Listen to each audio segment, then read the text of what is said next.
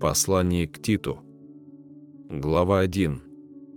Павел, раб Божий, апостол же Иисуса Христа, по вере избранных Божиих и познанию истины, относящейся к благочестию, в надежде вечной жизни, которую обещал неизменный в слове Бог прежде вековых времен, а в свое время явил свое слово в проповеди, вверенной мне по повелению Спасителя нашего, Бога, Титу, истинному Сыну по общей вере, благодать, милость и мир от Бога Отца и Господа Иисуса Христа, Спасителя нашего.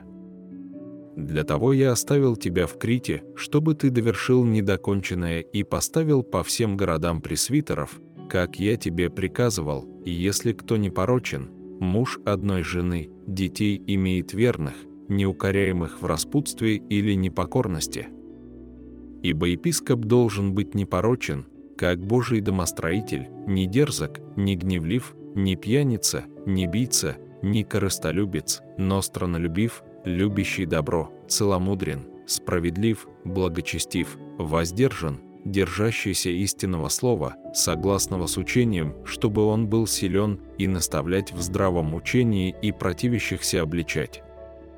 Ибо есть много и непокорных, пустословов и обманщиков, особенно из обрезанных, каковым должно заграждать уста.